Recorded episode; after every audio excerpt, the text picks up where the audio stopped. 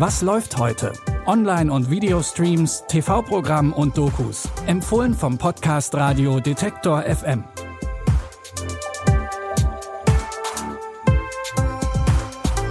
Hi und herzlich willkommen zu unseren Streaming-Tipps. Heute ist Sonntag, der 26. Juni.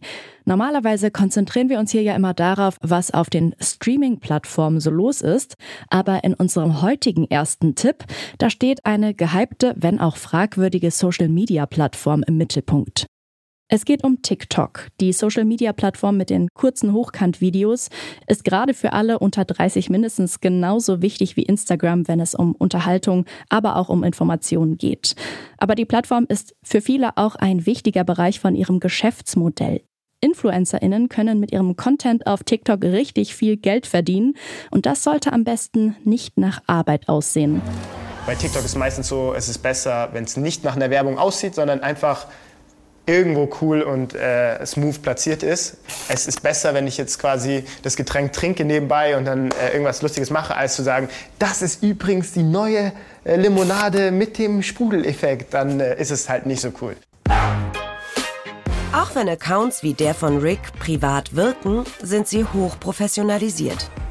Dahinter steckt eine Agentur, die Deals an Land zieht. Das System ist auch schon von Instagram oder YouTube bekannt, aber was für Vorteile hat TikTok gegenüber anderen Plattformen und wo gibt es vielleicht Probleme? Die Doku This is TikTok Stars und Hype in Hochkant versucht diese Fragen zu beantworten. Ihr findet sie jetzt in der ZDF Mediathek.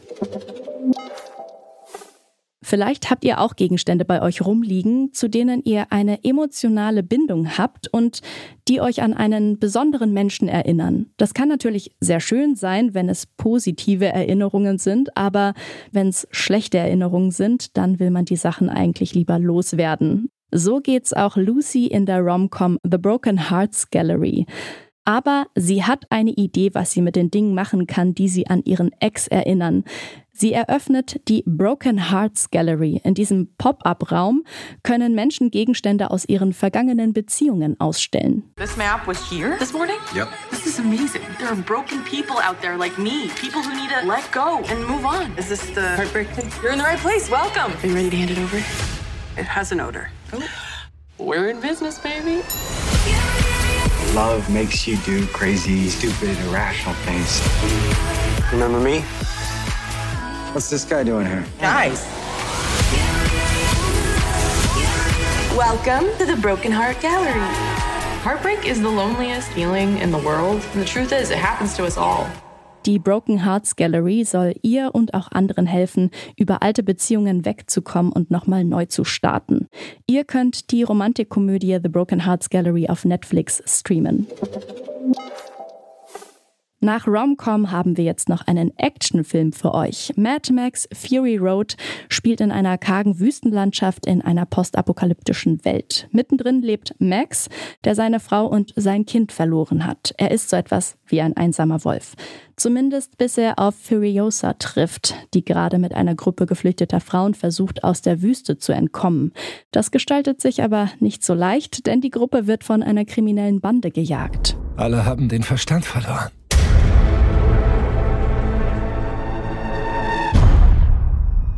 Du bist nicht der Einzige, Max.